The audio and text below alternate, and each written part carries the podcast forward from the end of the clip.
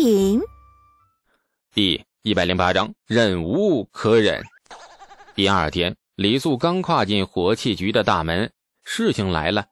火器局的另一名奸臣陈塘惴惴不安地找到李素，禀报了一件事：前日李素配好的火药后，许敬宗命人称了钟。李素和许敬宗算了一下，大约能够造出四百个震天雷。于是许敬宗给工匠们下了指令：四百个震天雷务必保质保量做好。保质保量的意思就是质量要好，点燃扔出去能炸死人，而且数量也要刚好，不能少也不能多。这火药这个东西，填塞在小陶罐里，填多少分量能产生多少杀伤力，早在松州时李素便已经精确计算过。陶罐里的火药太多了不行。威力太大会误杀己方的将士，那火药太少了也不行啊！太少的话，不能管它叫震天雷，顶多算是一个大炮仗。那除了听个响，根本没有任何杀伤力。而陈塘禀报的事情却有点荒谬。昨晚杨艳擅自改变了生产计划，同样分量的火药，竟要求工匠们造出了八百个震天雷，足足翻了一倍。哼！李素听完想笑啊。报效国家的初衷是好的，值得赞颂。谁都希望大唐的将士们能够分到几百个震天雷，为陛下开疆辟土。但是事情却干错了，只能造四百个的火药，你变成了八百个。李世民得到的不会是一个震天雷，而是八百个大炮仗。你指望他们攻城破寨是不可能了。但是你你要是结婚出殡呢，倒是可能派上用场了。这是。杨坚成的意思，陈塘垂头躬声：“，哎是下官却拿不准减少火药分量会不会造出残次品，哎，故而才来问监正大人。”李素脸色有点阴，去把杨坚成叫过来。杨艳来得很慢，这李素坐在屋子里差点睡着时，他才姗姗来迟。见过李监正。杨艳潦草的行了礼。李素勉强自己露出尽量和善的笑容，哈哈，杨坚成辛苦，请坐。不了，火器局有很多事情要忙，下官无暇闲坐。杨艳拒绝的硬邦邦的呀，而且有指桑骂槐的嫌疑。李素的笑容有点僵硬了。如此，本官开门见山。听说杨坚成昨天改了震天雷的数目，杨艳理所当然的点头，嗯。火药用料很贵，耗费的皆是国库的银两，民脂民膏。那下官认为足够造个八百个，为何监正大人只造四百个呀？有后台的人不能得罪，李素只好耐心解释：震天雷是我所创，一个震天雷里该填多少火药才能够对人畜有杀伤力，只有我最清楚。当初松州之战时，我已精确算过。每个震天雷里的火药不能多也不能少，否则不是误杀几军将士，就是毫无用处的废物。杨坚成将数目改成八百个，你有没有想过，若是这八百个震天雷根本无法伤人，咱们如何向陛下交代呀？杨艳执拗地摇着头，下官见识过震天雷，只要填装了火药，就一定能伤人。下官以为四百个能伤人。八百个亦能伤人，既如此，为何不能造八百个呀？监正大人不当家，不知柴米油盐贵。户部今年仅拨了四千贯，购置火药用料和陶罐便花去大半。听说监正大人还有意召几个铁匠，以后陶罐改成了铁罐，如此火器局的用度更是捉襟见肘，每一文都要算计着用。关于造震天雷，能省的尽量省下，亦是臣子报效君上和黎民的一番美意。这李素苦笑，哼，杨坚成忠心可见。可是八百个震天雷造出来真的是废品。若杨坚成不信，不妨让工匠造出一个，咱们去试试效果。不用试，每试一个也是浪费国产。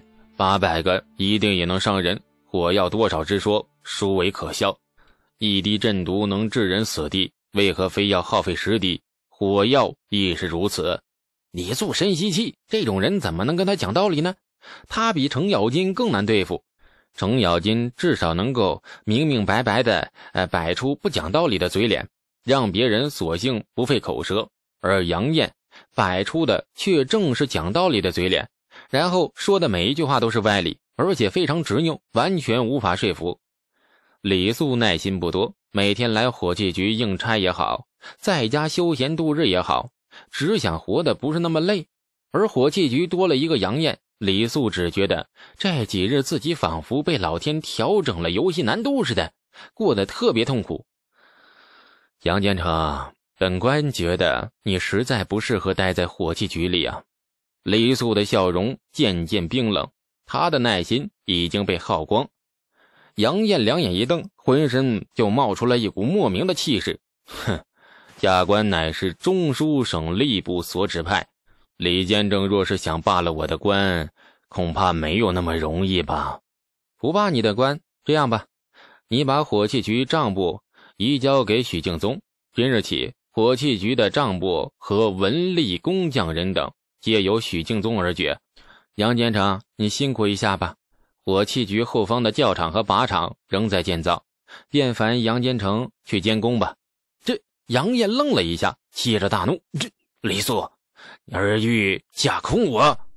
李素顿觉好笑，哼，本官乃是统领火器局大小事务的监正，安排属官做什么事，自有本官的道理，何来架空一说呀？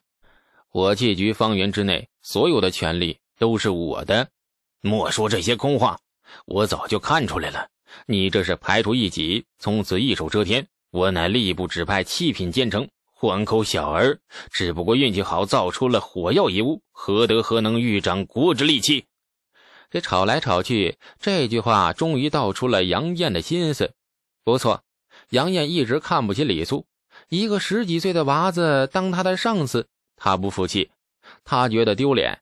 于是李素上任第一天开始，杨艳便将火器局的大小权力一把抓在手里，是财权也好，人事罢免也罢。这全由这个七品奸臣说了算。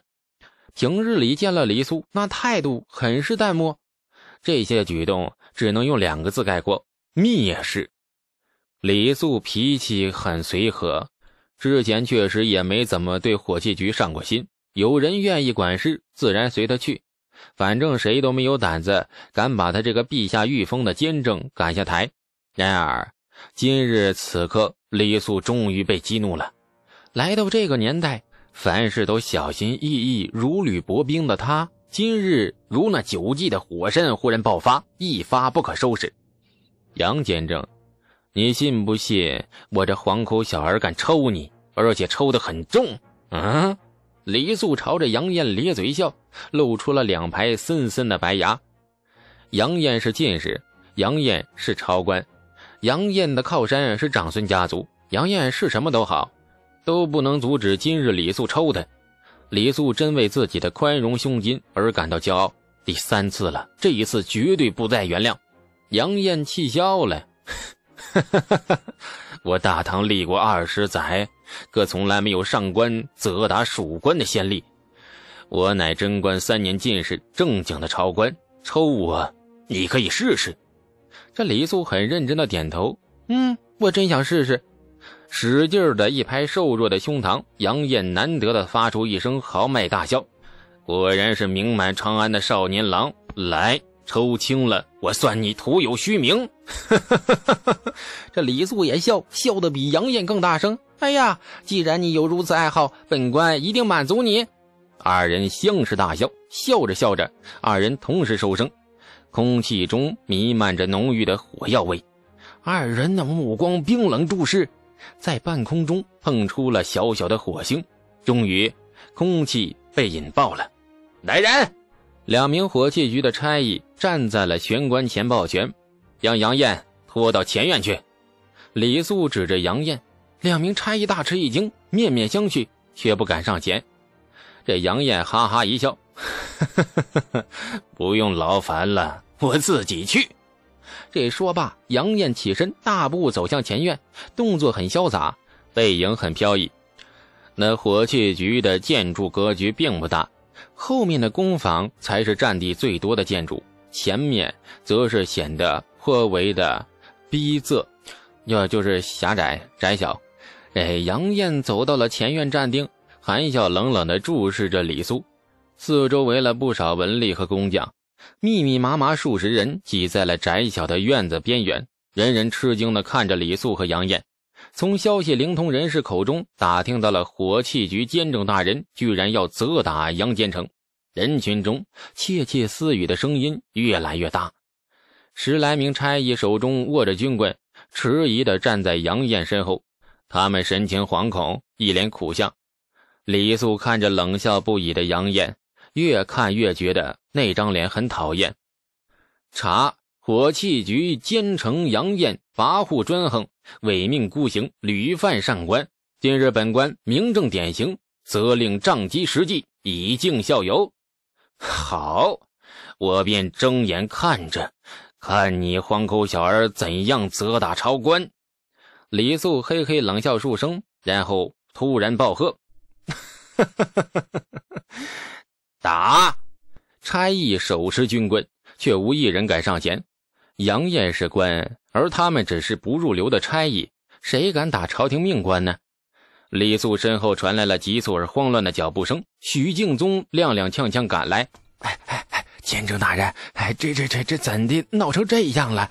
打不得呀！这许敬宗到底是顾忌了李素的面子，凑到李素的耳边焦急的劝：“我真想知道，今日抽了杨艳之后会有什么后果。”李素皮笑肉不笑。监正大人，这杨艳真的打不得，别忘了他与长孙家。许敬宗劝到一半，忽然住了嘴，因为他看到李素扭过头，微笑的看着他，脸上虽然带着笑，但是目光中的冰冷和决然告诉他，这个杨艳，他今日抽定了。然后曲敬宗忽然又想起了另外一件事：世人眼里的李素，他治过天花。做过绝世家师，酿过美酒，发明过活字印刷术，献过推恩国策，也造出了令吐蕃伤亡数万的震天雷。感谢您的收听，去运用商店下载 Patreon 运用城市，在首页搜索海量有声书，或点击下方链接听更多小说等内容。